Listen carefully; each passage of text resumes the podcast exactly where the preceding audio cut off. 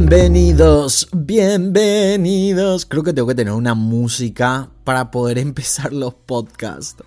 ¿Cómo están todos? Bienvenidos a un episodio nuevo en el podcast. Vos sabés que podés seguirme a través de Spotify, también a través de Google Podcast, también a través de Anchor FM. Y lo interesante con Anchor, con Anchor FM, es que puedes dejarme mensajes de voz. Y eso es lo que más me gusta de Anchor.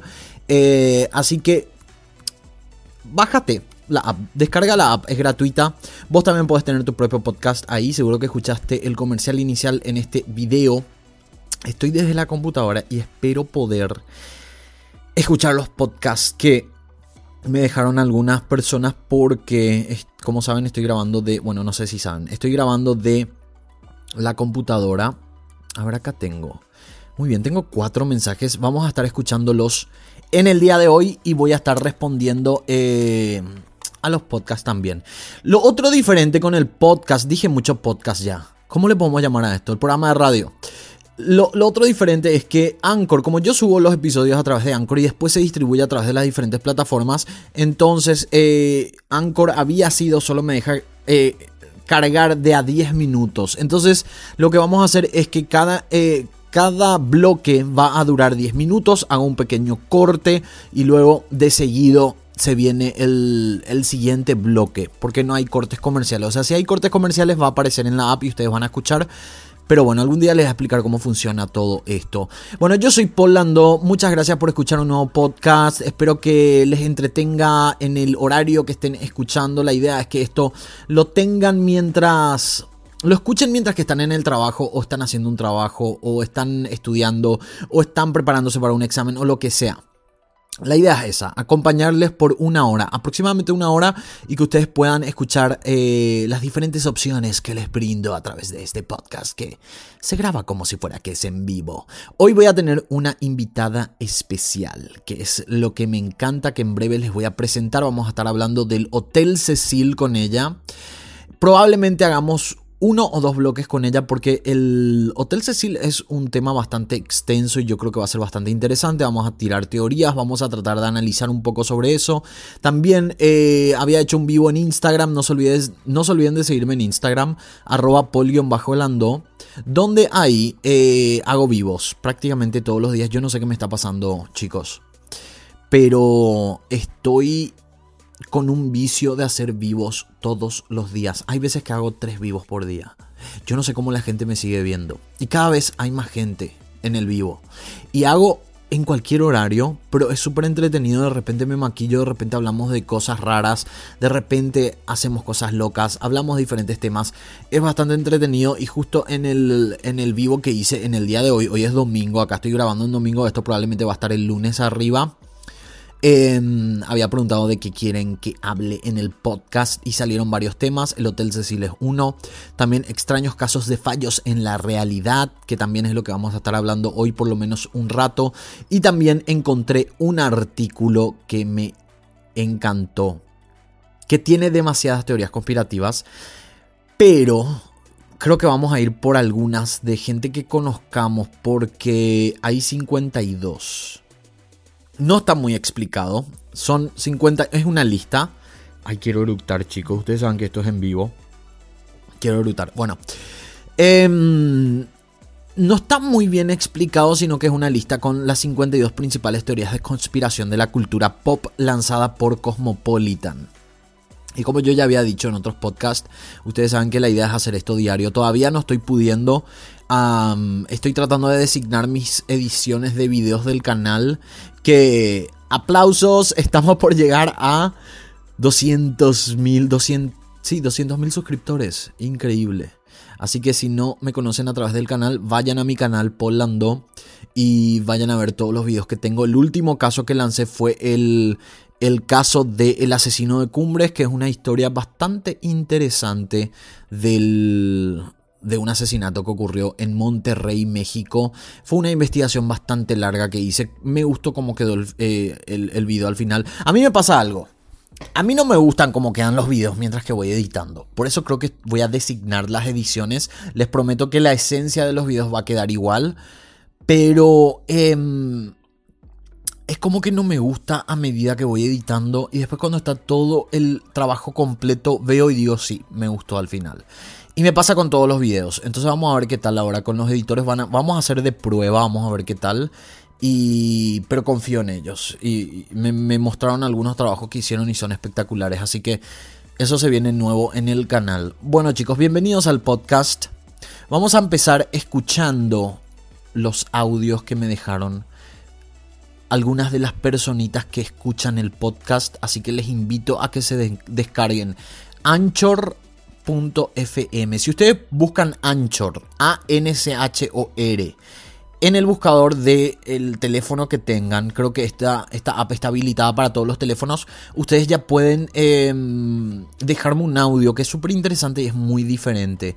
Y tengo audios enviados de la el último podcast que hice, tengo cuatro y vamos a escuchar cada uno de ellos. Quiero agradecerle a toda la gente que, que está siempre prendida a los videos y también ahora al podcast, que de a poco más gente se está uniendo y yo creo que me encanta hacer esto. Ustedes saben que yo hacía radio antes y esto es como una parte importante en mi vida, poder hablar, me parece a mí. Bueno, vamos a escuchar el primer audio.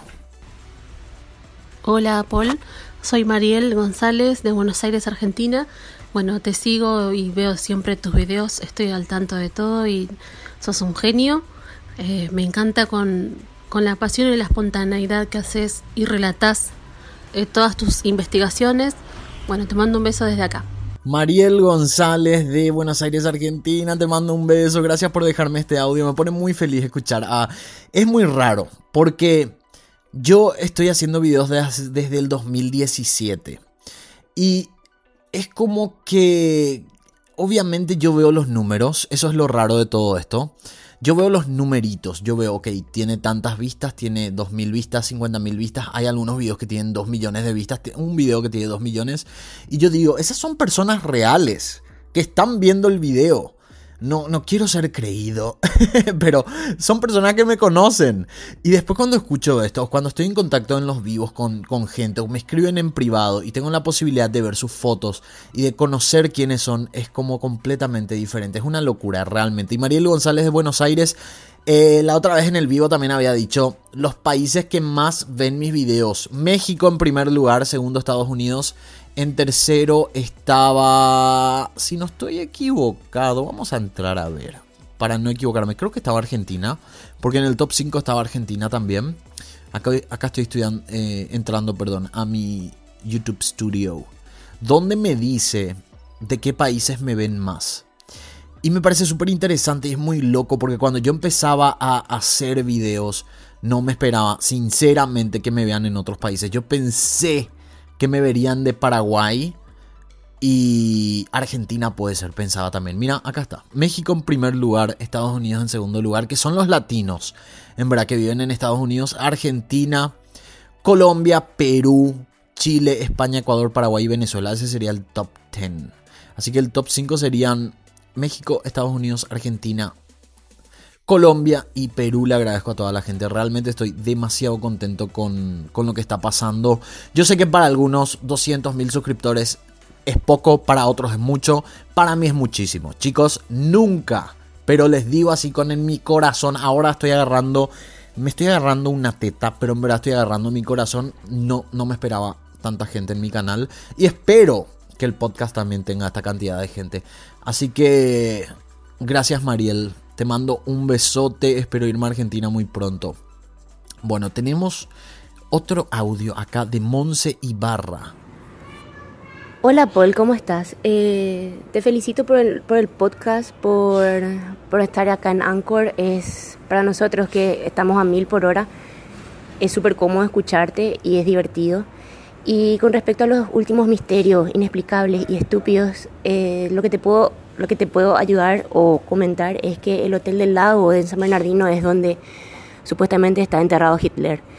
Y con respecto a esas leyendas urbanas de los nazis en Paraguay, está muy arraigado porque hay registros no registrados, no sé si vale el término, del paso de Mengele por las colonias alemanas de Itapúa.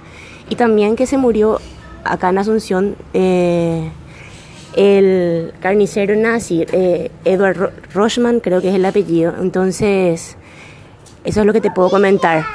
Y saluditos desde Paraguay y mi, mi aporte para el nombre del podcast puede ser Los Misterios de Poland. Gracias, Monse y Barra ya había un bebé ahí. Cierto, ahora yo cada vez que grabo algo, hace tanto que grabé el último episodio, eh, esto me mandaron en abril 13. El 13 de abril, ya estamos el 28 de abril, ya pasó mi cumpleaños también 24 de abril. Eh, gracias a toda la gente que me saludó también por mi cumpleaños. Em, cierto que yo había dicho que estaba buscando un nombre para el podcast y no había encontrado todavía, así que Monse Ibarra te mando un beso gigante. También estaba hablando del tema de Hitler, porque en el episodio anterior habíamos hablado de la teoría de que Hitler había sido enterrado en Paraguay. Porque hay toda una teoría, no sé si llamarle teoría conspirativa, pero hay una teoría de que Hitler no murió y que él directamente se fue a Sudamérica, se escapó a Sudamérica, estuvo por Argentina, ya hablé todo en el podcast anterior, pueden escuchar y por eso ella nos manda este mensaje tipo aportando un poco más, porque yo había dicho, si no me equivoco, en el podcast anterior yo había hablado de que eran, se llamaba el Hotel del Paraguay y ella me dice que es el Hotel del Lago, así que Monse Ibarra, muchísimas gracias. Vamos al otro audio, a ver. Hola Paul, te mando un beso súper grande. Eh, quiero que sepas que te felicito. Acabo de escucharte en Spotify. Em, me gusta mucho lo que estás haciendo. Y muchas felicidades por estos 150 mil. Y espero que sean muchísimos, muchísimos miles y miles y miles y miles más. Y, nada, eh, te deseo lo mejor. Mucha, mucha, mucha suerte. Y nada, besos, besos y abrazos desde Israel. Melanie, que yo ya le reconozco a ella, porque ella es mi Patreon, si no estoy equivocado, y también siempre está en mis vivos. Está en Israel Melanie, creo que es Melanie, perdón si me estoy equivocando, pero bueno, Mel Deadwink, muchas gracias, te mando un beso gigante, gracias por las felicitaciones, 150 mil, somos un poco más ahora, así que muchísimas gracias. Vamos a escuchar el último y seguimos con el programa. Hola Paul, ¿Cómo estás? En serio, demasiado quería enviarte un mensaje, por eso nomás te hincho por este medio. Espero que algún día me escuches. y nada, em, quería saludarte nomás. Te mando un beso. Saludos desde Paraguay. Gracias Shirley, gracias. Ahí te, escuché tu audio Shirley. Muchas gracias. Ella fue la primera en mandarme un audio acá en el, en el Anchor FM. Así que si ustedes quieren, están escuchando esto, quieren aparecer en el podcast, quieren decirme lo que sea, quieren hablar de una de las temáticas que nosotros em, tocamos en el podcast, tienen ganas de eh, dar una opinión, de aportar algo, bájense la app porque es la mejor manera. De verdad es muy fácil. Yo coloco el audio y así de simple yo ya puedo escuchar y hablar de lo que ustedes me dicen. Así que quiero agradecerle a Shirley, a Mel, a Monse y a Mariel que me mandaron los primeros audios de Anchor. Y creo que se van a venir muchos más. Así que descarguen esta app Anchor FM y pueden mandarme así súper fácil desde mi perfil un audio cortito, lo que ustedes quieran decir, es súper rápido y podemos estar como un contacto un poco más directo. Bueno, este es el fin del primer bloque. Ahora vamos a empezar a hablar, creo yo, creo que vamos a empezar ya con las teorías conspirativas de la cultura pop. Me encanta esto porque los cortes son así de segundos. En verdad pasaron como 5 minutos me fui al baño, hice de todo, pero para ustedes pues pasó un segundo. Bueno, vamos a empezar con esto. Después empezamos, eh, vamos a hacer el programa, el, bloque con una de mis invitadas. También quiero que si ustedes quieren aparecer como invitados, otra opción que da Anchor es que podemos hacer un contacto directo y podemos hacer un bloque de 10 minutos juntos hablando y podemos hablar de la teoría que ustedes quieran, podemos hablar de las noticias que ustedes quieran y eso también le hace muy interesante a, a este podcast. Es como un programa de radio. Yo les juro que desde que descubrí Anchor soy feliz. Bueno, las 52 principales teorías de conspiración de la cultura pop, escrito por Elisa Thompson y Peggy Trugon, o Truong, en Patty Greco. Esto fue escrito en 2017, no es tan viejo, por Cosmopolitan y publicado por msn.com. Y vamos con la primera, que yo creo que es la más conocida, ya, estábamos, ya hablamos en algún momento de esto. Eh, acuérdense, esto es todo, todo, de cultura pop. Yo todavía no vi todas. Solo vi la portada, que es la que voy a hablar ahora. Así que me parece súper interesante. Y creo que vamos a encontrar teorías conspirativas bastante raras. La primera es Katy Perry en realidad es John Bennett Ramsey. Ah, esta es la portada. Tengo que ir a hacer siguiente. Ah, perdón, esa no es la primera. Vamos con la primera entonces. Courtney Love asesinó a Kurt Cobain. Esta es muy interesante y yo creo que más que teoría conspirativa, no sé chicos, a mí me parece que puede ser muy realista esta teoría. Dice, más de 20 años después de la muerte de Kurt Cobain, me imagino que ya son más de 22 ahora, eh, fuera oficialmente declarada como suicidio, un pequeño grupo de detractores todavía cree que Kurt fue asesinado. Al paso de los años, entre los sospechosos se ha incluido desde su viuda Courtney Love hasta sus compañeros de Nirvana. Más tarde, el investigador privado Tom Grant, que fuera contratado por Courtney para investigar la muerte, hizo impresionantes afirmaciones en torno a que Courtney escribió a mano parte de la carta del suicidio del cantante. En 1998, el documental Kurt and Courtney no encontró evidencia de que Courtney estuviera detrás de la muerte de Kurt. Liderando el grupo de los llamados conspiracionistas, el escritor que radica en Seattle, Richard Lee, llegó a ser citado por los titulares en 2015, después de que el Departamento de Policía de Seattle publicara cinco fotos nunca antes vistas del arma en la casa de Kurt. Lee quien trató de impulsar la difusión de aún más fotos de la escena del crimen, fotos de Kurt y la hija de Courtney, Frances Bean, dicen que motivarían a acosadores perturbados, así como amenazas de fanáticos. Ha conservado una creciente lista de sospechosos del homicidio en los últimos años, la cual encabeza Courtney. Miren, para mí esta teoría conspirativa de Courtney Love, que asesinó a Kurt Cobain, no me parece tan loca. Em, yo en algún momento, perdón, había visto algún documental donde explicaban muy bien cuáles son las pruebas que tienen. No me acuerdo muy bien porque yo lo había visto hace mucho tiempo. Pero me parece bastante realista. Yo había visto también en un momento de que esto de la carta que una parte escribió eh, Courtney Love, me parece que hay pruebas que demuestran eso. Y, pero también es cierto lo que dice al final. Hay muchos fanáticos perturbados que podrían lastimar a Courtney Love, porque no sabemos si es verdad o no. ¿Qué pasa si sale algo y, y la gente cree y esta gente se va y mata a Courtney Love? Me, me parecería una locura. Em, hay el, caso de, de, John Lennon, por ejemplo, que ahora no me acuerdo cómo se llama, el, el, asesino. Vamos a buscar. Hay cosas que me vienen en la mente en el momento. Esto es en vivo, chicos. John Lennon asesino. No, asesino, no asesinado. Em, el asesino de John Lennon fue asesinado el 8 de diciembre de 1980 por Mark David Chapman. Según yo tengo entendido, Mark David Chapman, si no estoy equivocado, sigue vivo. Y él está preso, obviamente.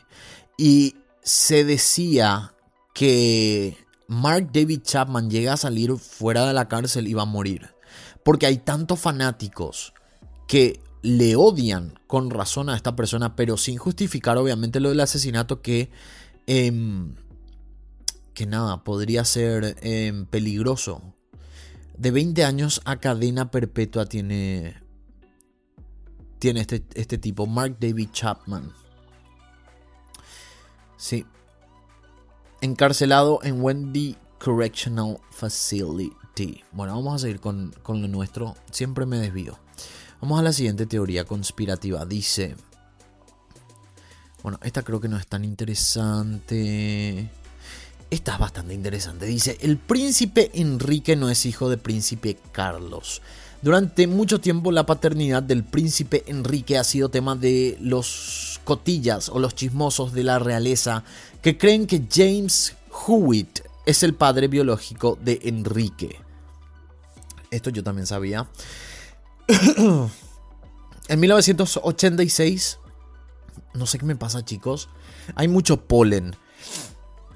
Y estoy como engripado, pero no estoy engripado al mismo tiempo. Es como que no puedo respirar. En 1986, dos años después del nacimiento de Enrique, su madre, la princesa Diana, comenzó una aventura de 5 años con Hewitt, su instructor de equitación.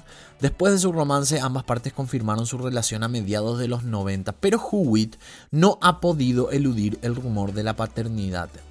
En el cumpleaños 18 de Enrique, Hewitt le dijo al Sunday Mirror, en realidad no es posible que yo sea el padre de Enrique. Puedo asegurar absolutamente que no lo soy, a pesar de reconocer que ambos son pelirrojos y se parecen. En marzo de 2017, Hewitt rechazó el rumor una vez más al señalar que probablemente es peor para Enrique que para mí, pobre muchacho, claro, porque no sería príncipe. Bueno, igual sería, ¿verdad? ¿Quién sería Enrique? ¿Cómo era el nombre de Enrique? No sé por qué le ponen nombres en español, eso no entiendo de la realeza. Llámenle Charles. Acá dice el príncipe Carlos, no. Diana, Charles y Enrique. Ay, no me viene el nombre ahora, chicos. Príncipe Enrique. Príncipe. Vamos a poner. Ay, soy un desastre, chicos, perdón. Hijo, eh, eh, nadie va a escuchar este podcast. Hijos de Lady D voy a poner. Ay, nunca me voy a olvidar de cuando ella falleció. Lady D. Eh, Enrique, ¿por qué ponen en inglés? ¿Es normal eso? Henry, ahí está, Henry, claro. No sabía que Henry era Enrique en español. Eh, el príncipe Henry, sí. Eso está, es interesante saber. ¿Por qué le ponen nombres en el idioma que sea? Me parece tan raro. Llámenle Henry, por favor. Bueno. A ver, hasta ahí era la teoría conspirativa. Realmente, si ustedes buscan el, al príncipe Henry o príncipe Enrique y le buscan a este tipo, a Hewitt, realmente se parecen. Hay comparaciones que te hacen pensar que es el hijo, porque no se parece para nada al príncipe Carlos. El otro hijo sí, se reparece. El, el príncipe Guillermo no, no van a creer lo que me pasó. Ay, chicos.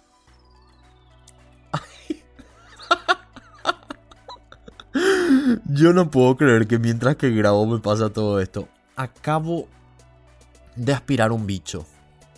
Y le acabo de sacar de mi lengua. Está completamente muerto. Pero no sé qué bicho es. Ay, a mí me pasa. En el podcast anterior mis perros ladraron. Ahora me entró un bicho. Ay, Dios mío, no sé ni qué estaba diciendo. Chicos, qué desastre. ¿Quién va a escuchar esto? Por Dios. Bueno, vamos al siguiente. Vamos al siguiente mejor. Antes de hacer un corte. Em, asesinaron a la princesa Diana. Yo creo que esto no es una teoría conspirativa. Yo creo que esto es real, chicos. ¿Qué le voy a decir? Vamos a hacer un corte rápido porque ya pasaron 10 minutos y vuelvo con esto y después seguimos con unas cuantas teorías conspirativas más y hacemos el bloque con mi invitada especial que tiene un podcast también. Así que vuelvo en breve.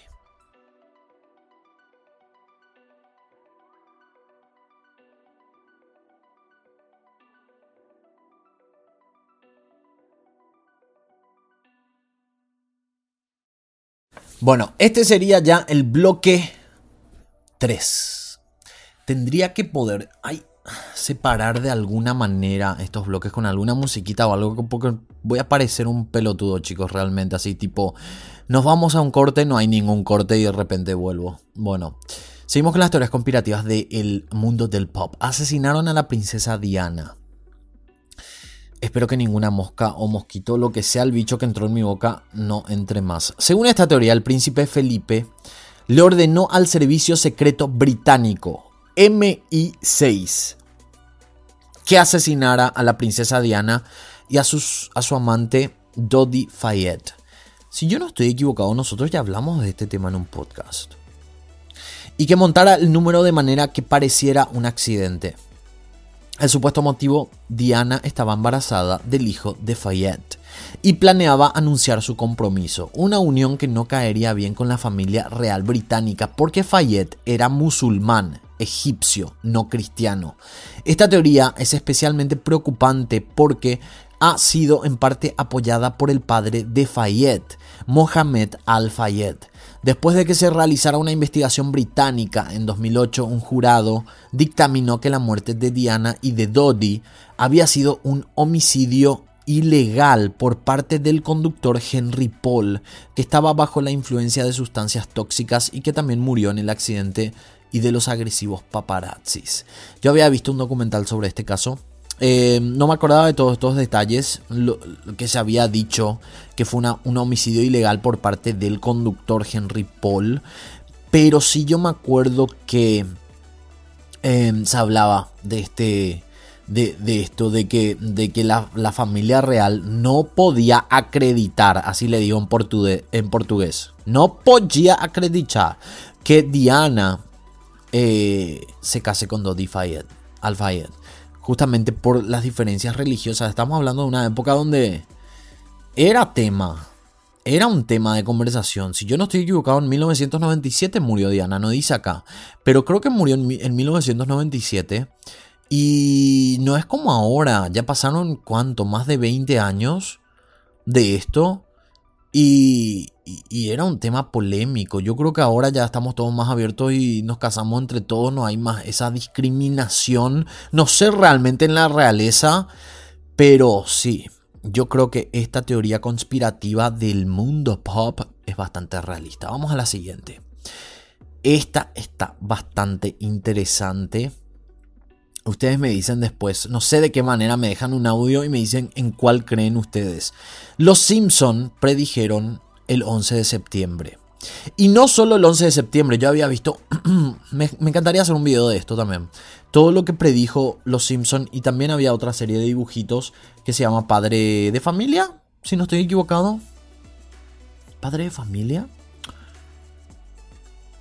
Creo que sí, padre de familia que también predijo muchas cosas, es muy raro todo. Y dice, en el estreno de la temporada 9 del programa The City of New York versus Homero Simpson, la ciudad de Nueva York versus Homero Simpson, que sería la traducción, Lisa sostiene el anuncio de un viaje a Manhattan por 9 dólares que muestra al 9 junto a una imagen de las Torres Gemelas. Qué lástima que no les puedo mostrar porque esto es audio, pero es muy loco. Porque se ve el 9, es como una revista. Se ve el 9, primero está el signo del dólar, después al lado el 9. Y al lado mismo se, ve, se ven las torres gemelas, o sea, 9-11. Eh, una coincidencia obviamente, pero bueno, a ver qué dice. No está claro cómo eso se traduce en una predicción del 11 de septiembre y no simplemente en una coincidencia, pero hay que admitir que es inquietante. El episodio que fuera retirado de la sindicación después de los ataques del 11 de septiembre volvió para ser televisado en varias ocasiones y continúa con la llegada de la familia Simpson a Manhattan donde Barney Gamble se lleva el coche de la familia. El vehículo es abandonado cerca del World Trade Center. Es bastante loco, raro. Es, obviamente que esto tendría que ser una coincidencia, pero es una coincidencia muy loca. Se ven las torres gemelas de lejos. Se ve el 9 ahí. ¿Por qué justamente le pusieron 9 dólares? ¿Será que hay revistas que realmente cuestan 9 dólares? Para mí es muy caro.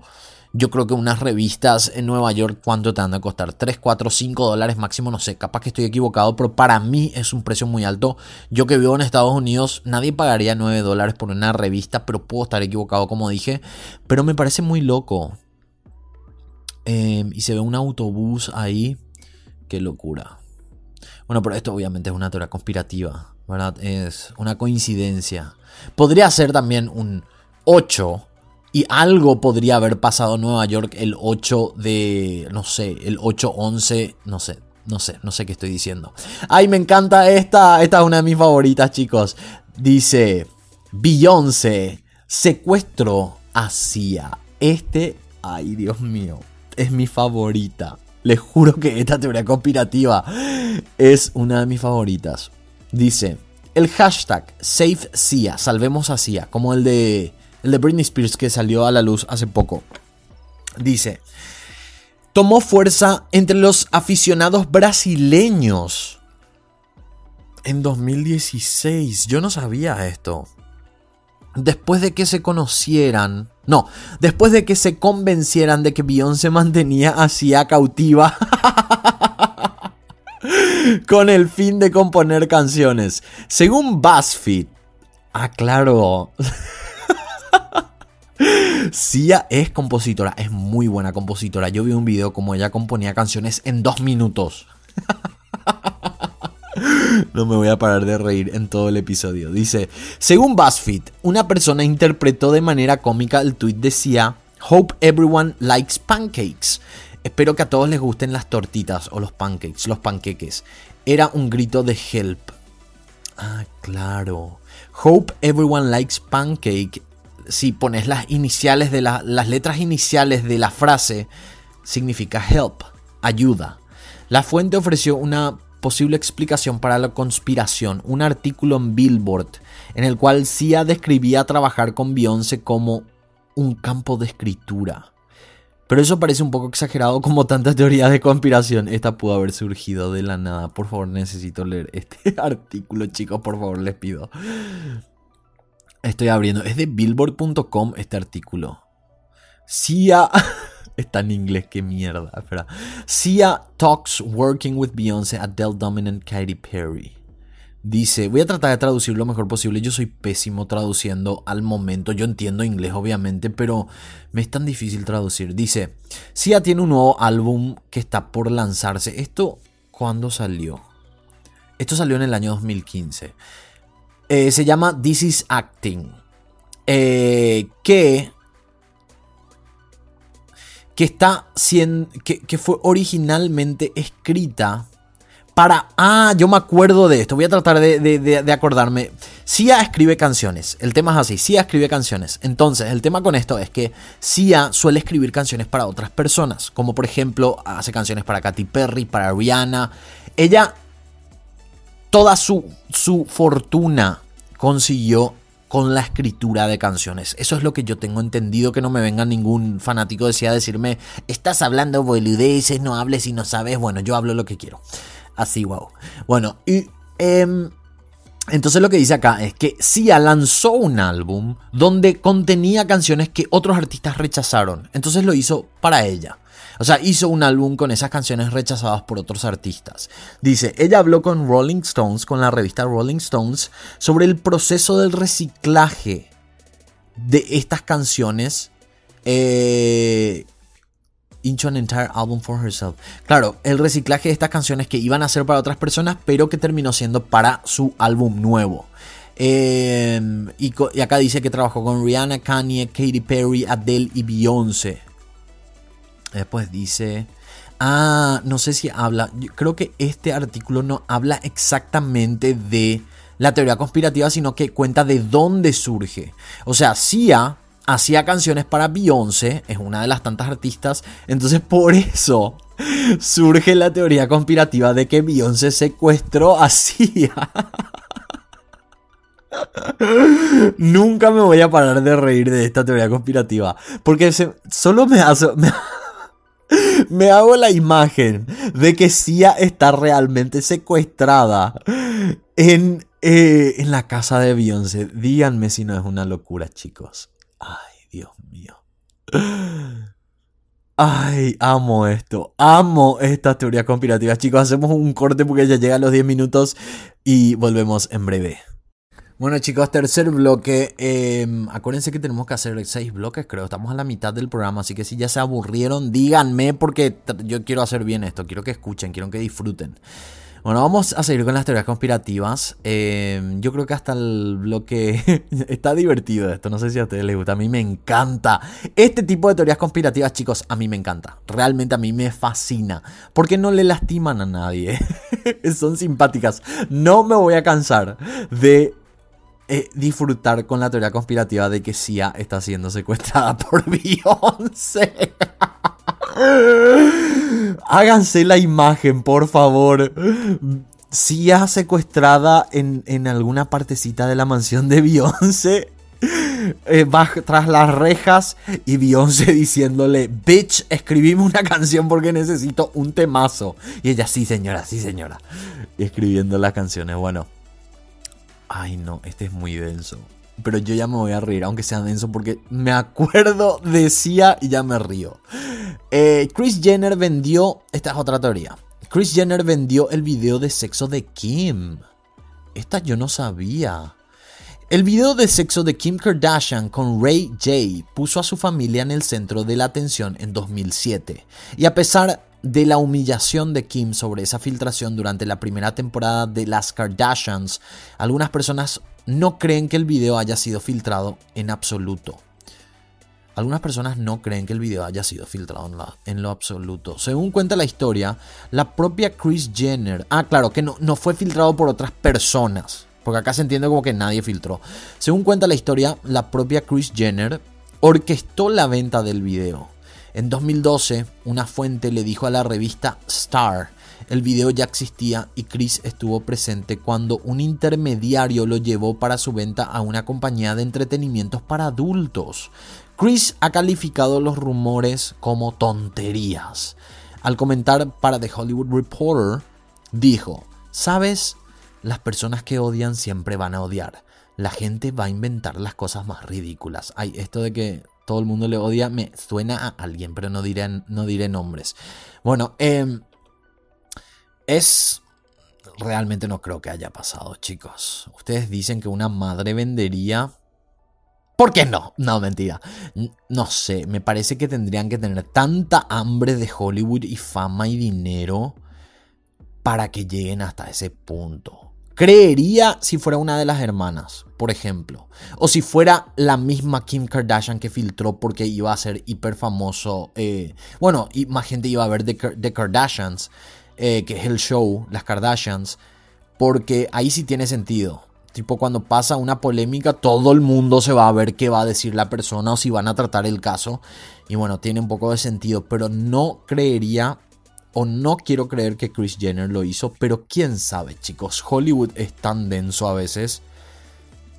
No sé, me parece que puede ser como que no quiero creer, vamos a decir. Como el siguiente. Eh, este creo que no es interesante. Marisa Tomei, yo le conozco, pero ¿será interesante? Marisa Tomei. Eh, este también. Bueno, vamos a hacer este. Matrix es real y vivimos en él. Vivimos en él. Esto es por la película Matrix. Les soy sincero, chicos. Capaz que muchos me dejen de seguir después de decir esto. Nunca me gustó Matrix. Nunca me gustó. Yo sé que es una película de culto. Que hay muchísima gente fanática de Matrix. Pero qué película que no me gusta. Nunca me gustó. Yo no sé si es porque realmente a mí me gustan las historias basadas en hechos reales y no disfruto tanto de la ficción. Hay algunas ficciones que sí me gustan, pero como soy tan fanático de las historias basadas, o sea, las películas basadas en hechos reales, es como que veo esto y no me atrapa. Entonces no sé, vamos a ver qué dice. No es nueva la idea de que estamos viviendo en una simulación computarizada dirigida por algún tipo de jefe supremo robot. Hay una boludez, chicos. Em, donde La La Land fue anunciada erróneamente. Ah, acá se pone interesante.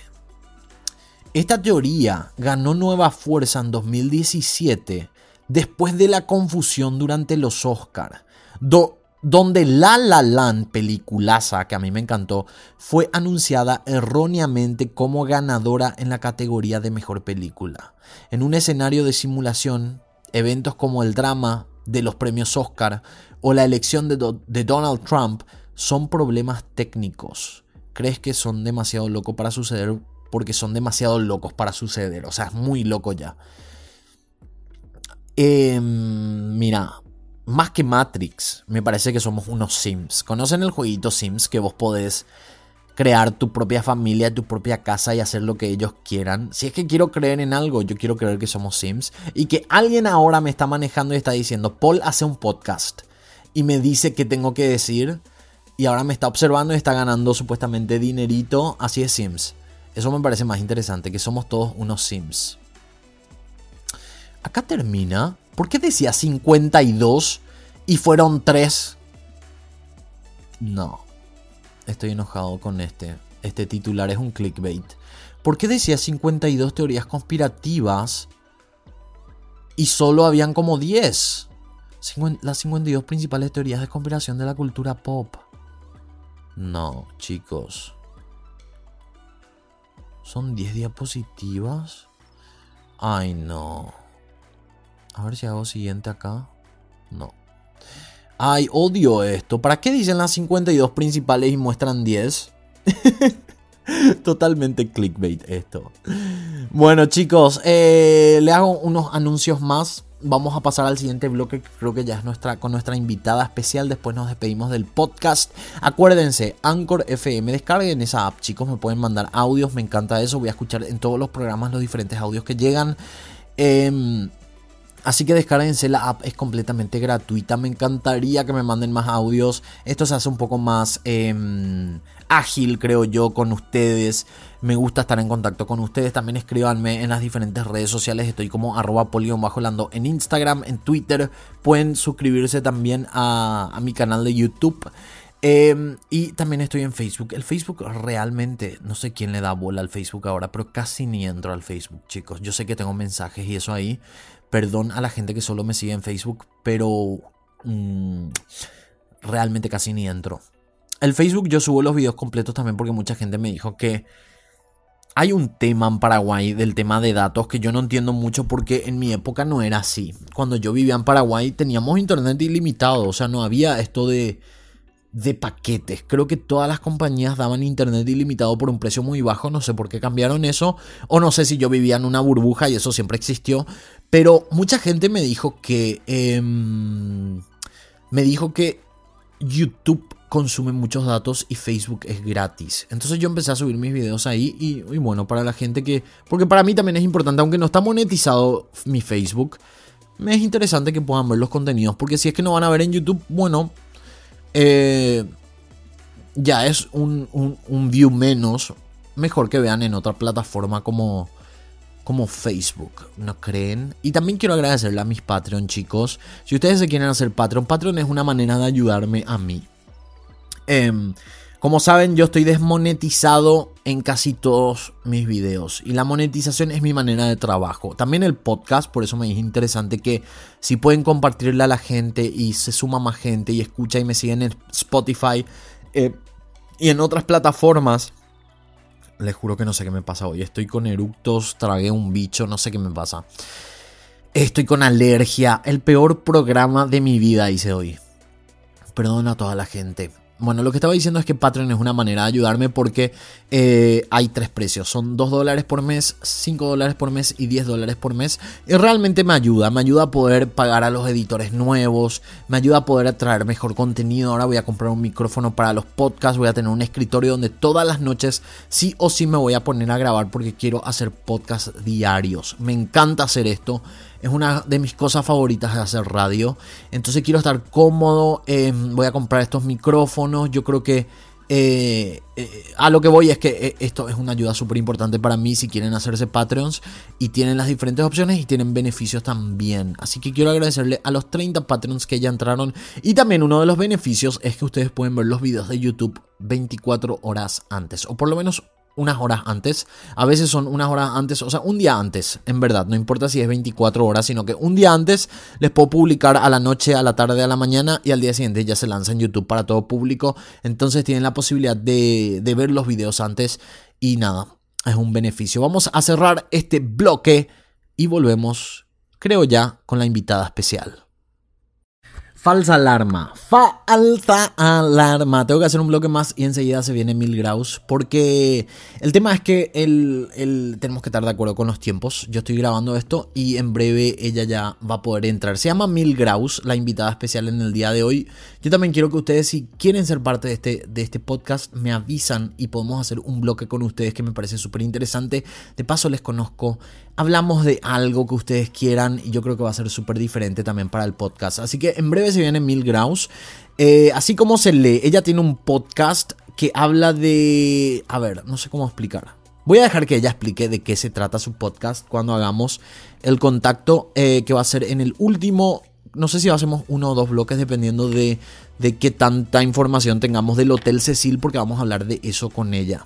Bueno, voy a, mientras tanto espero que Mil Grau se sume al podcast. Encontré otro artículo acá de la cultura pop que me pareció muy interesante, un poco más serio, pero me parece bastante interes interesante como para culminar esto de teorías conspirativas del mundo pop. Y hay siete. Voy a leer, vamos a ver si de repente digo un dato extra si es que conozco o no. El número 7 es Jay-Z es un Illuminati. Si hablamos de teorías conspirativas, evidentemente no puede faltar los Illuminati. Esa sociedad secreta de antiguos orígenes que según sostienen los conspiratorios ¿Por qué usan tantas palabras diferentes? Yo siempre dije conspirativos o conspiranoicos. Este es conspiratorios, conspiranoides. Hay tantas palabras para esa, para esa palabra, valga la redundancia. A ver. Eh, según sostienen los conspiratorios, en la actualidad no solo sigue en funcionamiento, sino que orquesta desde las sombras todo lo que sucede en el mundo. ¿Saben por qué me parece tan ridícula la teoría conspirativa de los Illuminati? Aunque me encanta y ambos la simbología o como se diga de los Illuminati, me parece tan ridículo porque dicen que son tipo una secta secreta. Pero todo el mundo sabe. todo el mundo sabe que existen los Illuminati. Todo el mundo sabe quiénes son Illuminati. Entonces quiere decir que no funcionan muy bien. Y me acuerdo que Magnus Mephisto que es un argentino que hace videos en YouTube. Me acuerdo que él había mencionado esto y me pareció tan simpático porque estábamos hablando a través de un live que él hizo en YouTube y yo le dije, ¿qué opinas de los Illuminati? Y dijo, miren, y me pareció tan real, por eso estoy mencionando ahora. Si es que realmente es una secta secreta de un grupo de gente, están haciendo muy mal trabajo porque todo el mundo sabe que son Illuminati y quiénes son los Illuminati, es tan cierto. Según una popular teoría, el afamado rapero Jay-Z forma parte de esta sociedad secreta. Para probarlo, se basan en uno de los gestos habituales de Jay-Z, que es formar un triángulo con sus manos, símbolo asociado a los Illuminati. Además, muchas veces el rapero suele mirar a través de ese triángulo, lo que sería una referencia al famoso ojo de la providencia u ojo que todo lo ve que aparece sobre una pirámide en el billete de un dólar y que es el más notorio símbolo Illuminati. Lo simpático de esto es que cualquiera puede hacer eso. Yo hice fotos donde me tapo un ojo, donde hago el triángulo y miro eh, a través del triángulo y todo el mundo, eres Illuminati. Y en verdad cualquiera puede hacer, cualquiera puede sentirse Illuminati, que es lo lindo de esto. El número 6 de, número de estas teorías conspiranoicas es Michael Jackson y la revolución iraní. Esta no la conozco. Dice, la muerte de Michael Jackson sacudió a todo el mundo en el 2009 cuando el rey del pop sufrió una sobredosis accidental provocada por la mezcla de las drogas Propofol y benzodiazepina. Para algunos, esta muerte no fue en absoluto accidental, sino que fue un evento orquestado por el gobierno iraní para distraer a los medios de comunicación what? occidentales respecto a la revolución que estaba teniendo lugar en el país.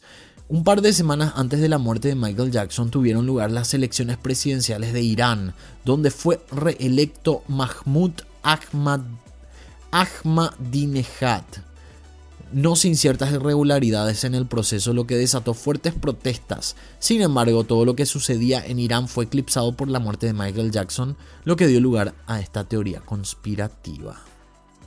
Muy interesante. Em, obviamente no creo que sea cierta, pero, pero es muy interesante porque hay algo que cada vez que yo toco casos de México en el canal, mucha gente me dice la caja china. Yo creo que tendríamos que hacer un programa entero en el podcast.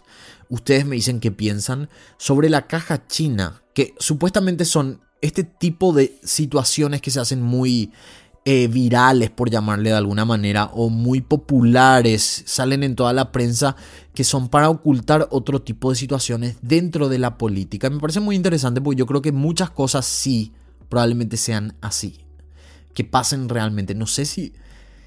No sé, es muy raro. Lo de Michael Jackson tiene sentido porque pasó algo muy importante, pero ¿qué importa? O sea, ¿qué importa? No sé, yo no sé mucho de política, chicos. Capaz que ahora me digan que pelotudo Paul que está hablando de política no sabe por qué, por qué querrían ocultar esto de la corrupción, tipo, si ya se sabe en la actualidad. ¿Entienden mi punto? Bueno, vamos al siguiente. El número 5 es John Lennon y la CIA tanto a través de sus canciones como de sus declaraciones y actividades públicas, creo que este yo sabía. John Lennon se convirtió en una de las voces de protesta más relevantes e influyentes de su tiempo. Su activismo pacifista y sus críticas a la guerra de Vietnam y al gobierno de los Estados Unidos en general lo pusieron en la mira de las autoridades. Son de público conocimiento las intenciones del gobierno de Richard Nixon de deportar al músico y también la vigilancia que el FBI aplicó sistemáticamente sobre Lennon sobre sus actividades y apariciones públicas. Todo esto cimentó la teoría conspirativa que sostiene que Mark Chapman, el hombre que asesinó a John Lennon de un disparo en 1980, no era más que un peón en la conspiración para su asesinato orquestado por la CIA. Qué loco. Em, a ver, este no es tan interesante, el 4. 3. El lado oscuro del arco iris. Una de las teorías más conocidas y difundidas en torno a la música tiene como protagonistas del álbum, al álbum The Dark Side of the Moon Pink Floyd de 1973 y la clásica película El Mago de Oz de 1939 que, está, que están misteriosamente sincronizadas. El fenómeno se conoce, a ver, el fenómeno se conoce como The, Dark Side of the Rainbow, el lado oscuro del arco iris. No entiendo para nada esta teoría, chicos, perdón. Combinando el nombre del álbum con el de la célebre canción de la película Somewhere Over the Rainbow. Si uno le da play al álbum, en el momento en que el león de MGM ruge por tercera vez al comienzo de la película, y el álbum en repeat, ya que la película es más extensa, puede comprobar que el asunto parece ir mucho más allá de las simples coincidencias, aunque los miembros de Pink Floyd han asegurado que nada de esto fue voluntario. A ver, por ejemplo, la canción On the Run comienza exactamente cuando Dorothy cae de una verja. Dorothy mira al cielo y en el disco suenan helicópteros. Cuando aparece Miss Gulch en su bicicleta, ah, o sea, pones play a la música de, de, Pink Floyd en el momento que al comienzo de la película, El Mago de Oz, ruge el león, que es ese famoso reol de, del MGMB, eh, MGM, ¿qué, estoy diciendo? MGM, ahí está. Entonces, cuando pones play, empiezan a pasar situaciones dentro de la película que coinciden con la música. Después dice, cuando aparece Miss Gulch en su bicicleta, coincide con el comienzo de la canción Time, en el que suena, ah, el disco entero entonces, en el que suenan campanadas, cuando aparece un tornado sobre el fondo de la imagen. La canción dice, no tengo miedo a morir. El lado A del vinilo tiene la misma duración que la parte en blanco y negro de la película. La canción Brain Damage, daño cerebral, suena cuando en la película el espantapájaros canta If I Only Had a Brain. Si tan solo tuviera un cerebro, entre muchas. Qué loco, no sé si entendieron, me traté, leí como el culo, chicos, pero no sé si entendieron. Creo que estas dos últimas voy a dejar para para cuando haga con Mil Graus, porque son bastante interesantes. Vamos a ver qué opina ella, que son bastante, bastante, bastante interesantes. Bueno, vamos a cerrar de nuevo este bloque. Ahora sí vamos a hacer el contacto con Mil Graus. Acuérdate que si vos también quieres ser parte de este podcast, podés mandar un audio o también podés decirme, quiero estar en vivo en tu podcast pero tienen que tener la aplicación Anchor FM para poder hacer eso porque a través de ahí hablamos. Así es como una llamada, es súper interesante y pueden ser parte de uno de los bloques y podemos hablar de lo que ustedes quieran, podemos, no hace falta que sea de casos, podemos hablar de lo que realmente ustedes quieran, así que así de simple. Nosotros cerramos este bloque, estamos por darle fin a este podcast y en breve vengo de nuevo con Mil Graus y vamos a hablar del Hotel Cecil. Aló. Aló. Yo estaba a punto de iniciar el, bloque, pero ahora lo iniciamos. Estoy en contacto con Mil Graus, que ella tiene un podcast. Yo le había, le había dicho a toda la gente en el podcast eh, que ya, ya tenemos 50 minutos grabados. Este sería el último bloque. Que iba a hacer un podcast con alguien y también si hay gente que de repente quiera ser parte de este podcast puede avisarme y podemos hacer una comunicación como la que vamos a hacer ahora con Mil Graus, que yo había dicho, Mil, ¿cómo estás primero te digo? Pésimo, estoy pésimo. ¿Por qué? Todo mal mi vida, contame, ¿qué decías? No, lo que yo estaba diciendo es, eh, yo iba a hacer una hiper super introducción sobre el podcast que vos tenés, pero no, no supe explicar de qué trata tu podcast. Así que te doy eh, el tiempo libre que necesites para explicarle a la gente de qué trata. Si le invitamos, se va a ver, eh, bueno, no ver, escuchar eh, a través de Anchor. Creo que estás en Spotify también ya, ¿verdad? En todos lados ya estoy. Bueno, y explicarle a la gente de qué trata tu podcast porque yo realmente no supe cómo explicar. Bueno, a ver. Todo lo que sea relacionado con las relaciones amorosas, los cuernos, eh, absolutamente todo acerca de eso. Me encanta. Me encanta. Yo había escuchado, vos sabés, yo había escuchado algunos, eh, creo que hiciste dos programas ya, si no estoy Ujú. equivocado. No sé si borraste alguno, pero había escuchado dos programas, es muy interesante porque tenés, es muy, tenés como una voz como para hacer ASMR. De verdad te digo. ¿Conoces qué es ASMR? Sí, conozco. Re- ay, Dios mío. si yo hetero, ahora no, mentira. Bueno, Mil, vamos, eh, bueno, ya están invitados todos al podcast. Vayan a escucharle, háganse eh, fans de ella también en, el, en Anchor o a través de Spotify. Yo no sé muy bien cómo funciona Spotify, pero creo que podés seguirle a la gente si no estoy equivocado. Creo que también a través de Anchor se puede hacer eso. Y también me imagino que estarás eh, habilitada a través de Google Podcast, que son todas las plataformas que Anchor FM brinda. Así que es súper interesante. Primero contame, antes de empezar a hablar de lo nuestro, que vamos a hablar del, del Hotel Cecil, contame qué, qué te llevó a querer hacer un podcast. Porque es como un mundo aparte que no mucha gente conoce. Yo ca- cada vez que yo digo... em, te invito a que escuches mi podcast o promociono, la gente me dice, ¿qué es podcast? Entonces no es tan conocido, pero es un mundo bastante interesante. ¿Vos qué, vos qué opinás de, de todo esto? No sé, yo soy nuevita aún, estoy en esto, Igual que yo. Sí, pero yo soy nuevita en serio. Apenas grabo, te cuento. Pero está buena esta opción. A mí me, por eso yo creo que Anchor FM es una aplicación increíble porque podemos hacer este tipo de contactos y es, yo nunca había Sin que, se visto te, antes. sin que se te vea la cara. Sin que te- se te vea la cara y en totalmente otro lugar. O sea, vos estás en Paraguay. Y yo estoy en Estados Unidos y estamos hablando como si fuera, no sé, como si estamos al lado más o menos. Yo creo que mucha gente ha de pensar que vos estás al lado mío ahora y estamos grabando con un micrófono. Lo que sí, no sé qué tal el audio grabando desde acá porque yo grabo con una aplicación profesional para los podcasts, así que no sé qué tan bien va a salir, pero me imagino que bien. Yo te escucho bien. Yo también te escucho bien. Yo estoy grabando acá nomás. Y más Ay, nada. Bueno, mira, antes de hablar del Hotel Cecil, yo le dejé a la gente con. Eh, estaba hablando de teorías conspirativas del mundo del pop, ¿verdad? Me estaba cagando la risa porque hay una de las teorías conspirativas que dice de, de que eh, Sia fue secuestrada por Beyoncé, pero eso ya hablamos.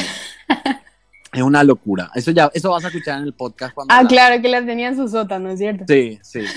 Ahora se me quedaron dos colgando antes en el bloque anterior, entonces dije, bueno, voy a hacer estas dos con, con Mil Graus y después vamos a hablar del Hotel Cecil, no importa si se extiende el podcast, yo creo que igual la gente va a estar feliz con eso. Bueno, el puesto número dos de este, de esta, de este artículo que encontré, que me olvidé decir que es de VIX.com, dice Elvis está vivo, Elvis Presley. Y voy a leer el artículo, ojalá que sí, ¿verdad? Voy a leer el artículo y después vos me decís qué opinas. Dice, el rey del rock en Roll murió en agosto de 1977, o al menos eso dice la historia oficial, la que muchos no se, se resignan a creer, ya que las dudas respecto a su causa de muerte, conjuntamente con otros detalles que varían entre mitos, rumores e informaciones confiables, han forjado la popular teoría de que Elvis fingió su muerte para poder retirarse tranquilamente y combatir su adicción a las drogas.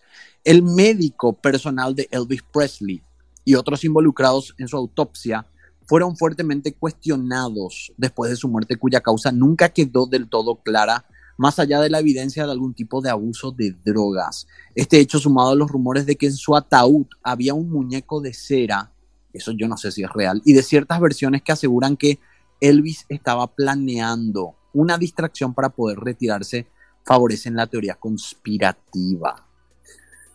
Después dice, según los defensores de esta teoría, Elvis trabajaba, no, trabaja ahora como agente encubierto de la DEA, viajando a través del mundo para generar conciencia acerca del peligro de las drogas. Es por eso que suelen surgir versiones de personas que vieron a Elvis en algún lugar. ¿Vos qué crees de esto, Bill Graus? No sé, si Elvis está vivo, estaría ahora mismo como una guapaza.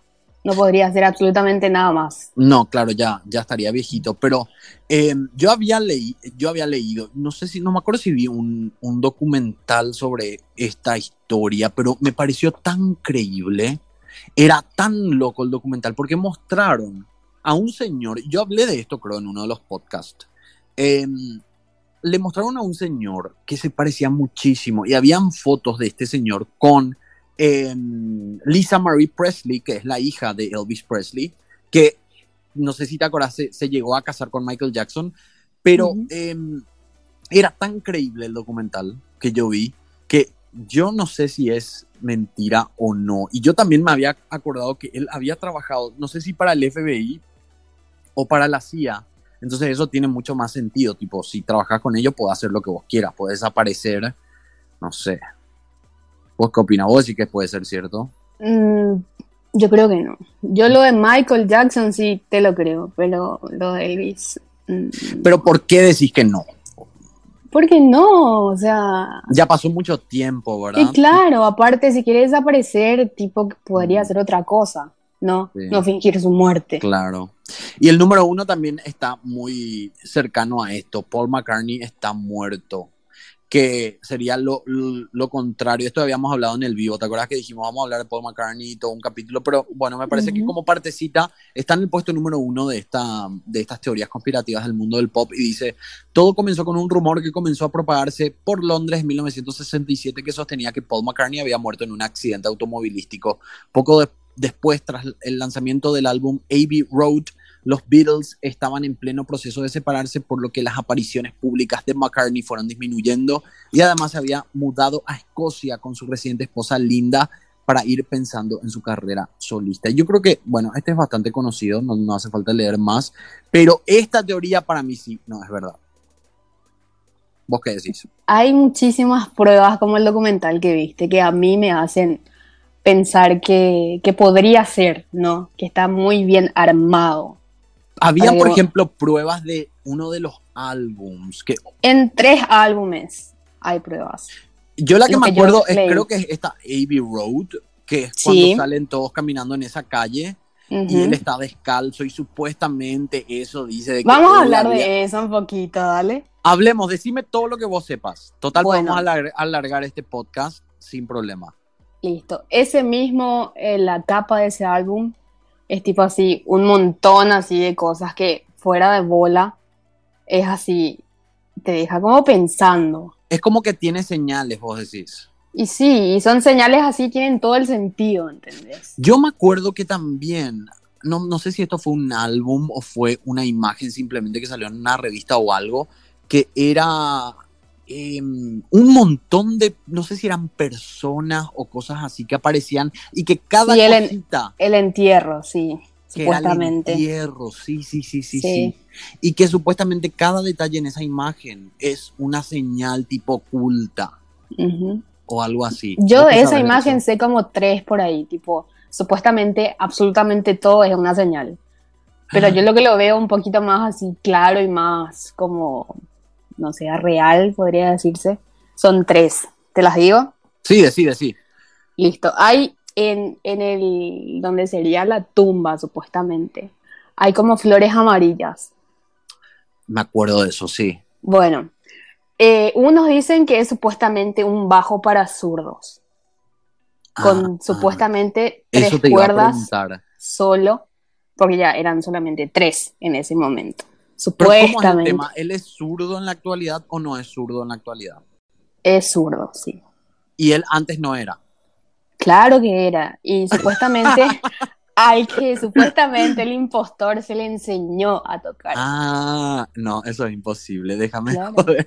Como, Aunque puede ser. Puede ser. Sí, puede ser. Los ambidiestros saben hacer las dos cosas con, la, con las dos manos. O sea, no, las cosas con las dos manos, ¿entendés? Ah y se le ah, puede enseñar también. A yo sabía algo de eso, pero yo pensaba, yo es que yo esto leí hace muchísimo. Yo te estoy hablando que yo habré leído esto en el 2009. Yo también, en el colegio. Sí, 10 años ya pasaron. Y yo me acuerdo que cuando leí esto sí me, me, había quedado sorprendido en ese momento, pero lo que yo me acordaba era algo de que él no era zurdo antes o ahora es zurdo y antes no, algo así. Pero ahora vos me estás diciendo que a él supuestamente se le enseñó para hacer zurdo. Pero ¿qué tiene que ver con la imagen de que el bajo o la guitarra era de zurdo? ¿Cómo, ¿Cómo, es eso? No, y que Paul era, o sea, siempre fue zurdo, de hecho, ¿entendés? Y el tema está en el que el impostor no era zurdo, era diestro. Y se le enseñó, ¿entendés? Sí, pero como lo que no entiendo es por qué esa imagen tiene algo que ver con eso. Eso es lo que no entiendo. Y un bajo para zurdos, porque era supuestamente el bajo de Paul. ¿Entendés? No, pero ¿cómo se comprueba con esa imagen? Eso es lo que, que trato de entender. ¿Cómo se comprueba con esa imagen de que él no era zurdo? Él no agarraba bien la guitarra o el bajo o lo que sea. No, esa imagen es, es solamente una, una simple florcita ahí, supuestamente señales. No tiene nada de cierto. Ah, ya, ya, ya. O sea que las flores que aparecen en diferentes lugares en esa imagen es como que son señales. Y una Sí. de esas es el bajo. La misma, la misma, mm, a ver, ¿cómo te digo? Las mismas florecitas Sí. para muchos tienen distintos significados. Tipo, una es el bajo. Y la otra señal supuestamente dice Paul y un signo de interrogación. ¿Qué? Yo voy más para esa porque fuera de bola está Claro, como- porque esa te dice, esa te dice como Paul, ¿será que es él? Sí. Parece como que a propósito, sí murió, pero acá le tenemos al doble, pero ah, yo también me acuerdo que había algo tipo de comparaciones del Paul nuevo al Paul viejo que eran muy parecidos, pero que habían cosas distintas en la cara o en las expresiones o algo No, así. para mí que lo de la cara es totalmente ridículo porque uno envejece. No, claro, pero, pero si vos crees en esta teoría, tiene que haber algún cambio de...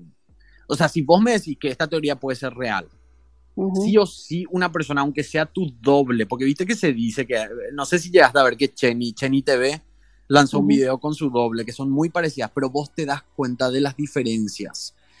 Eh, entonces, por eso digo, o sea, había visto algo que mostraban algo así, tipo, no sé qué eran, tipo, Yo también era, no sé. no, eran las cejas, los ojos, la nariz, Sí. todo eso, ¿entendés? Pero hay eh, operaciones, está la vejez misma, boludo, o sea, Claro. todo sí. puede ser, ¿entendés? Claro, se, la se gente hicieron cambia. así.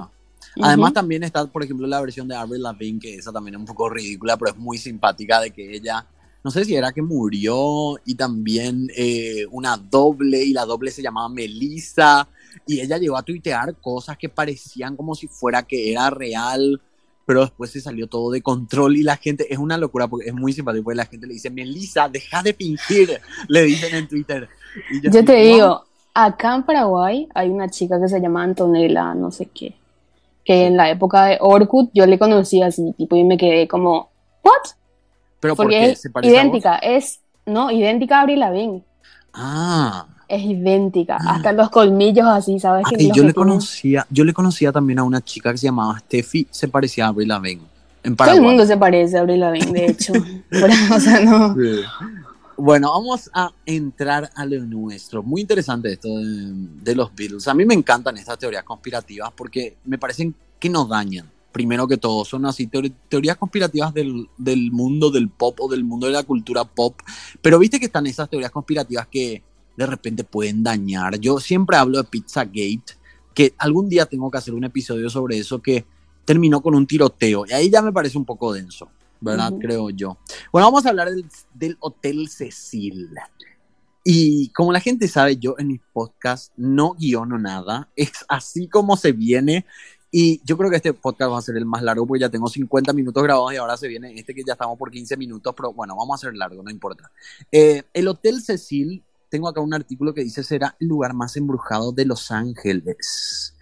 Con una larga historia de suicidios, asesinatos, misteriosas desapariciones y un sinnúmero de reportes de actividad paranormal, el Cecil Hotel tiene fama como uno de los sitios más escalofriantes de Los Ángeles. ¿Vos sabes algo sobre esto? ¿Qué podés decirnos del Hotel Cecil? Mil graus. Lo que yo había leído es eso, que infinidad de personas murieron, se mataron, quilombo. Sí. Un verdadero quilombo. Voy a leer el época. artículo y vamos a ver si conoces alguno de estos y de repente me das tu opinión.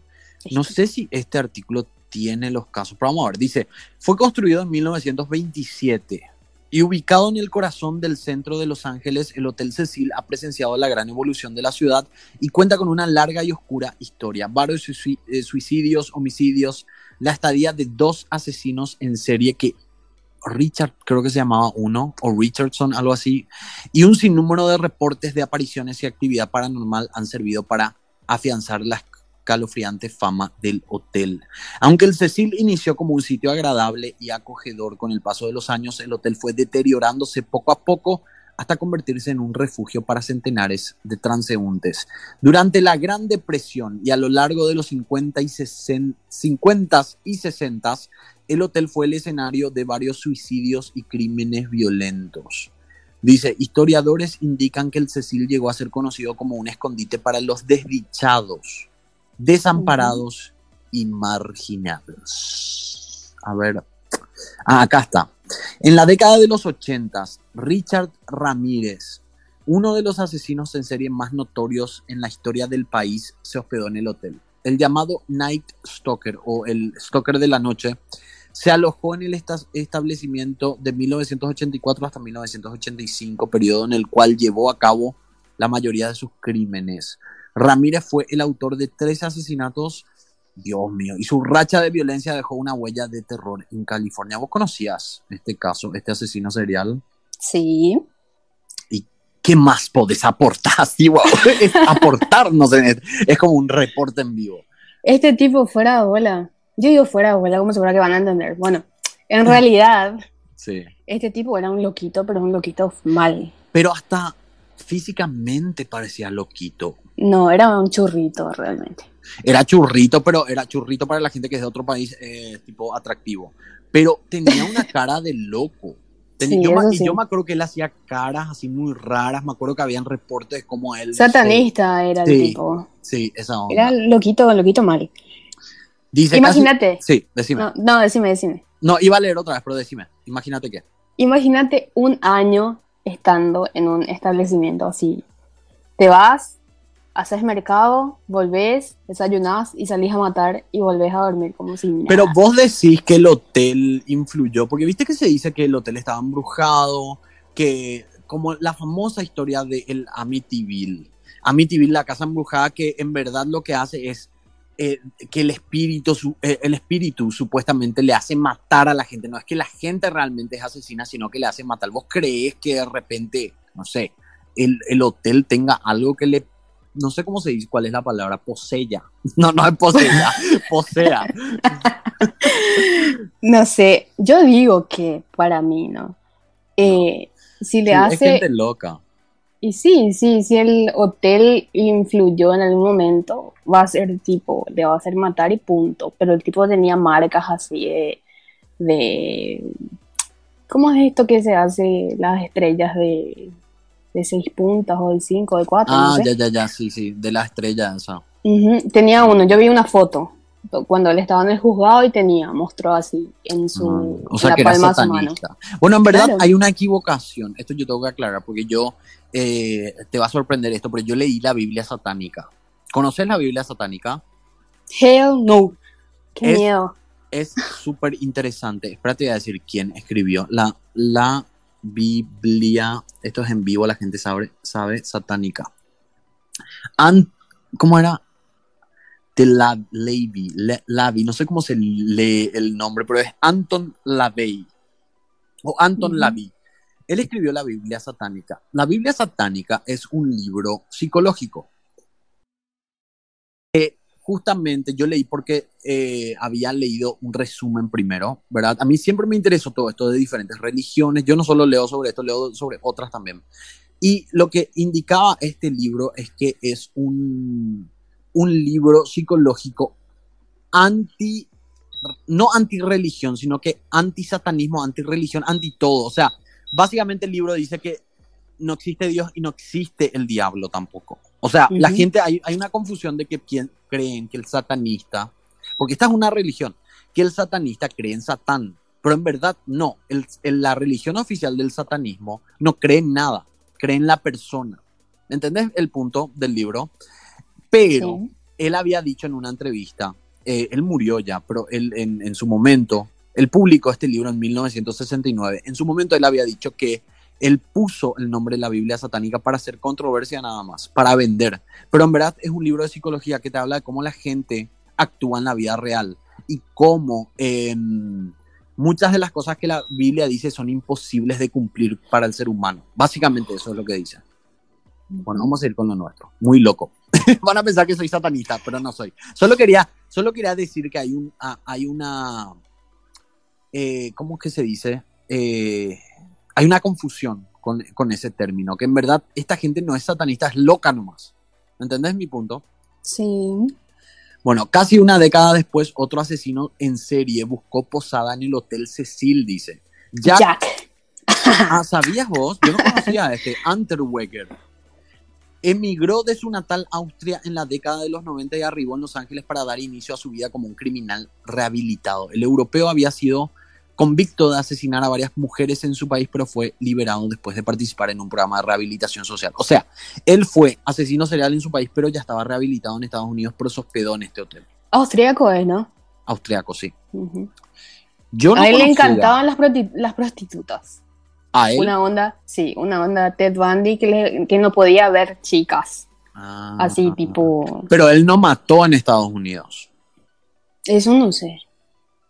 Acá, según este dice, No, sí, sí que, sí que mató. acá dice, emigró de su natal Austria en la década de los 90 y fue a Los Ángeles para dar inicio a su vida como un criminal rehabilitado. El europeo había sido convicto de asesinar a varias mujeres en su país, o sea, en Austria, pero fue Yo liberado que sí. después de participar en un programa. Qué raro. Al parecer no mató. Ah, Vamos a ver qué dice acá. Ta- tal parece que Unterweger, ah, sigue el artículo, espera. Tal parece que Unterweger nunca logró dicha recapacitación, ya que continuó su ola de violencia en Estados Unidos. De acuerdo con la policía, en 1991, Unterweger ultimó a tres mujeres. El homicida huyó de Los Ángeles y posteriormente fue arrestado, pero no sin antes haber dejado una estampa escalofriante en la historia de Cecil. Como si fuera poco, el Cecil también fue el escenario. ah, bueno, ¿querés decir algo más de este asesino serial? Yo no le conocía. Este no es el que se suicidó en la cárcel. Mm, no tengo. Sí, sí, este fue el que se suicidó, creo que fue el, el día que se le juzgó y que se le llevó a la cárcel. Se... Bueno, este era un tipo que le mataba a las prostitutas con, con sus sostenes, con sus. Ah, creo que yo escuché sobre este caso, sí. Qué loca que está la gente. Y Yo lo que dejó como marca, perdón, disculpa, lo que dejó como marca fue que también se, se suicidó de, de esa forma más o menos. Se colgó Ah, o sea, que como si fuera que se murió como él mataba. más o menos, sí. Qué locura. No, yo te, te estaba por decir que cómo me gustaría alguna vez entrevistarle a un asesino serial, así tipo en anónimo. No, no sé si enfrente, no quiero estar enfrente, pero así tipo de esta manera y que me, que me cuente. Quiero saber por qué hacen eso, qué tienen en la mente. ¿No te parece interesante? Es medio loco. Sí. Vos sabés que la vez pasada estaba hablando con alguien más y Eh, nos pusimos a pensar, ¿no? Tipo, ¿viste el tema este que, que salió ahora? Que para las feministas todos los hombres son eh, capaces de violar. eh, sí, sí, sí, escuché eso.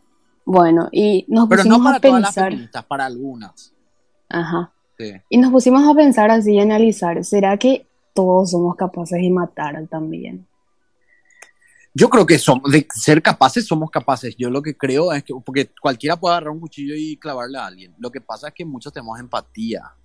Y eh, la empatía es súper importante para esto. Entonces yo creo que por ese lado, yo creo que somos tan empáticos algunos que no vamos a poder hacer eso. Pero que podemos, tenemos la habilidad. El tema nomás es que Yo digo que mentalmente no creo. Yo digo que todos podemos, porque hay varias situaciones y situaciones que nos tiran para eso. Imagínate, por ejemplo, ¿no? Que pasa algo así súper denso, que te matan a la mamá o al papá o a lo que sea, ¿no? Y Sí. vos tenés esa posibilidad, yo, yo personalmente Ah, entiendo lo tu haría. punto. Claro, tipo, en una situación donde alguien, alguien que esté en peligro puede ser, que vos quieras sí. mucho, y la única manera que vos puedas hacer esto es más, claro, ahí en ese sentido sí. Pero yo lo que no creo es que todos tengamos la, eh, no sé ni si llamar la habilidad, porque no es una habilidad, la locura de matar por gusto. Ahí yo creo que sí. hay No, y por gusto no, claro. Sí. La gente así súper empática y que, que, que Claro. siente por el, por el otro, obviamente no. Mm, Sí, pero tenés razón, todos tenemos la posibilidad en el, en el caso de que haya un momento, porque yo también haría, si es que alguien que yo quiero mucho y la única manera de salvarle a esa persona, porque está siendo atacada, sería matarle a la otra. Ay, no sé si nosotros podemos hablar de esto, Dios mío. no sé, pero, en serio sí. Vamos a aclarar, aclaración, advertencia. No queremos matar a nadie, porque después la gente agarra esto. todavía, todavía. Quieren asesinar, Dios mío. Bueno, voy a seguir. Dice, como si fuera poco, el Cecil también fue el escenario de la misteriosa muerte de Elisa Lam, una turista canadiense que desapareció en 2013, luego de hospedarse casi un mes en el hotel. Mientras las autoridades buscaban a la joven, algunos clientes del hotel comenzaron a quejarse de un sabor raro en el agua de sus cuartos. Las quejas llevaron a los empleados del sitio a investigar las torres de agua. Fue allí donde descubrieron el cadáver descompuesto de Lam. A mí lo que me parece muy loco, dos cosas. La cámara en el ascensor, en este caso, que no tiene explicación. Y yo sigo pensando que tuvo que haber sido un tipo de esquizofrenia. Si es que no crees en lo paranormal o si no sería lo paranormal. Y también lo del agua me parece muy raro que la gente seguía tomando agua siendo que tenía un color medio amarronada. o sea, el gusto, el gusto, no es luego el color, porque puede que era que el color eh, era medio oscuro. Y sí, pero imagínate, si por ejemplo, acá nos sale un agua media marrón y no tiene un gusto feo, qué sé yo. Eh, no, yo no tomaría. Pasa, no, claro. yo sí, claro, el color no te parecería como extraño. Pero imagínate, o sea, estás tomando agua con sabor a muerto, con sabor a. Pero no hubo, una, no hubo una historia parecida una vez en Paraguay de que en uno de los tanques, yo no sé si esto es un mito o pasó de verdad, pero me acuerdo que una vez escuché que una persona murió en uno de los tanques, no me acuerdo cómo se llaman, Corposana puede ser en esa época. Em, ¿Cómo se llama la Administración de Agua de Paraguay? ESAP. ESAP. Bueno, que en uno, no sé si es verdad, aclaro, ah, esto yo no sé si es verdad, si es un mito, alguien puede mandarnos un audio, audio y decirnos si es verdad o no, pero que alguien murió en uno de los tanques y que en una parte de una población o una comuna o un barrio llegó a salir agua con, con eso, con lo mismo que pasó en este hotel. ¿Vos sabés si eso es verdad? No sé. No sé, nunca escuché. Era muy chiquita. Mm. ¿Cuántos años vos tenés ahora? ¿Puedes decir tu edad? Mm, claro que no. 23, 23 Ay, sos re chica, yo estoy hablando contigo como si fuera que nosotros tenemos la misma edad. bueno, aunque la muerte de Lam fue catalogada como un suicidio, usuarios en las redes atribuyen el fallecimiento a las energías misteriosas y nefastas relacionadas con el hotel. estas historias cobraron más fuerza después de la publicación del video que documentó eh, los últimos momentos de la joven. Las imágenes captadas por las cámaras de seguridad del hotel muestran a Lam dentro de un ascensor, aparentemente hablando sola y alzando sus brazos erráticamente. El rodaje también aparece, ¿qué dice? Parece mostrar a la joven em, escondiéndose o intentando huir. Dichas imágenes se han circulado en las redes donde abundan las teorías sobre la tragedia. Y creo que el último acá es, em, dice, hoy en día el Cecil se llama Stay on Main. Ese es el nombre actual y cuenta con 600 habitaciones para hospedar a los visitantes con nervios de acero. Cabe destacar que ni el cambio de nombre ha logrado borrar la escalofriante reputación del Cecil como uno de los sitios más embrujados de Los Ángeles. De hecho, se dice que la tenebrosa y violenta historia del hotel sirvieron de inspiración para la serie del, de terror American Horror Story. Se ve una imagen acá también que dice que Elizabeth Short, la Dalia Negra, fue vista por última vez en el Cecil antes de ser brutalmente descuartizada, que también es otra historia famosa del Hotel Cecil. Qué locura. ¿Vos te animarías a ir a este hotel? Mm, de verdad. Puede ser. Mm, puede ser, pero no, porque te cuento, lo de Elisa, lo de Elisa Lam, para mí fue, ¿viste esa gente que le, que le maquina todo lo que pasa? ¿Tipo los, los conspiranoicos o qué? No, que le maquina, por ejemplo, eh, sabe algo de lo que pasó ahí y como que le trabaja y... Ah, claro, y vas a pensar como, eh, tipo, te trabaja psicológicamente si llegas. Claro, claro. Y yo creo que eso fue lo que pasó con ella. Mira, yo una vez hablé con un, con un youtuber que es mexicano y él me contó que se fue al Hotel Cecil y que en el Hotel Cecil él se hospedó una noche, él se iba a hospedar más noches. Él se hospedó una noche y esa noche él tuvo que salir de ahí porque me dijo, me dijo que no sintió nada paranormal, pero que sí se siente un peso, como si fuera que todo es mucha humedad. Eh, no, no, sé cómo explicar ese peso en la espalda, algo así me había dicho. y, y me pareció muy loco, porque él se fue para hacer un video y, y no pudo, no lo Y ese- logró. Y ese peso puede que esté ahí o puede que no, ¿entendés? Depende de la persona. Y yo, como soy así de paranoica, no iría. Claro, y ahí, ahí se entiende eso que vos decís, que te puede trabajar psicológicamente y capaz que no haya ningún peso, pero vos estás con ese miedo de, ¿será que hay fantasmas acá? Pero yo me hospedaría si me voy con gente. Ay, claro, con gente sí, Sí, pero yo sola. No creo que me hospede, pero me gustaría hacer un video alguna vez ahí, pero hospedarme con alguien o con un grupo de personas y si nos pasa algo, que nos pase a todos, no solo a mí. Y que alguien grabe, es, salve la grabación, creo yo. Bueno, Mil Graus, creo que vamos a darle fin a este podcast. Quiero agradecerte en serio. Yo quiero que la gente comente, diga, quiero tenerlo otra vez a Mil Graus. Yo creo que sí, la gente va a querer. Podemos hacer algunos episodios juntos. Eh, yo sé que esto es súper nuevo para vos, em, pero de a poco esto eh, es divertido. Es como una conversación entre amigos y ya está. Falta Así el que- vino, Paul. Falta el vino. Tendrías que. El el próximo episodio tendríamos que hacer. Mientras que. yo- porque me encanta esto. Mientras que vos hablas, yo tomo un sorbo de vino. Mientras que yo hablo, vos te tomas un sorbo de vino. Y ahí terminamos en pedo. Así que la gente, la gente que quiera tenerle a mil grados en, en un próximo episodio, por favor que me avise a través de. Pueden mandarnos un audio, primero que todo a través de Anchor FM, pueden descargar la app. eh, también a través de las redes sociales. Decí vos tus redes sociales, así la gente te sigue. Y no, para, y si me escuchan a mí, mi- mi- mis podcasts, pueden pedirnos también, ¿no? Algún tema relacionado y nosotros así como amichis hablamos, ¿no? Es que tendríamos que hacer, porque esto es como una colaboración, tendríamos que hacer por lo menos un blog en tu podcast. Eso podemos ver para grabar mañana, si te parece. Y podemos hacer, y yo le invito a la gente que se vaya a ver también, podemos hablar así de, de lo, que- de lo que es tu temática, que sería más relaciones. Yo no tengo tanta experiencia, pero puedo contar lo que sé, ¿verdad? Así que Ajá. si la gente quiere, y decir tus redes sociales, así la gente te empieza a hacer Mi Instagram es mil grados guion bajo guion bajo dos veces. dos veces. Ajá. ¿Por qué no uno? Porque no estaba más. No estaba disponible. no, Ah, bueno. por eso solo. ¿Y solo usas Instagram o tenés otras? Es solo Instagram. Bueno, y Facebook no. acá mil graus sin guion bajo. Sí, solo. Que sería Mil como el número mil y graus, G-R-A-U-S, M-I-L-G-R-A-U-S. Y pueden encontrar el podcast de Mil Graus. Síganle a ella.